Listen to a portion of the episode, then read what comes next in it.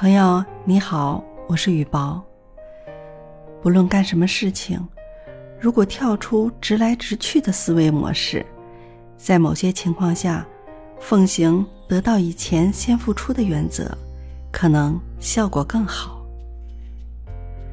从前有一个海岛，岛上有很多沉积了多年的大颗的珍珠，价值都非常昂贵。可谁也无法接近这个海岛，只有栖息在海岸附近的海鸟能飞来这个岛上。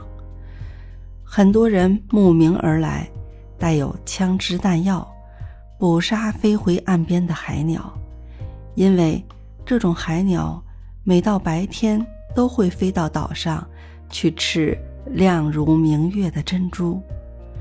时间长了，海鸟。渐渐的灭绝，即使剩下的几只，也过得胆战心惊。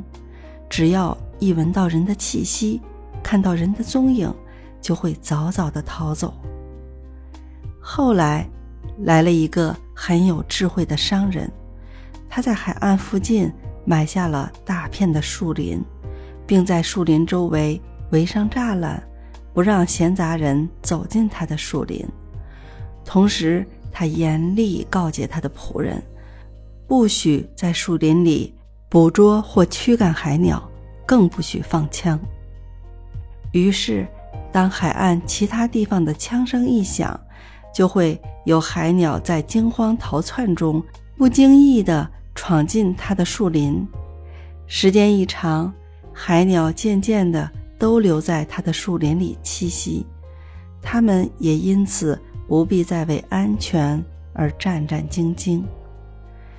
等海鸟在它的树林里逐渐安定下来的时候，它开始用各种粮食做成的美味撒给这些海鸟吃。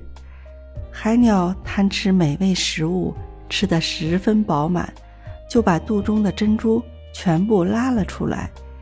日复一日，这个商人就成了百万富翁。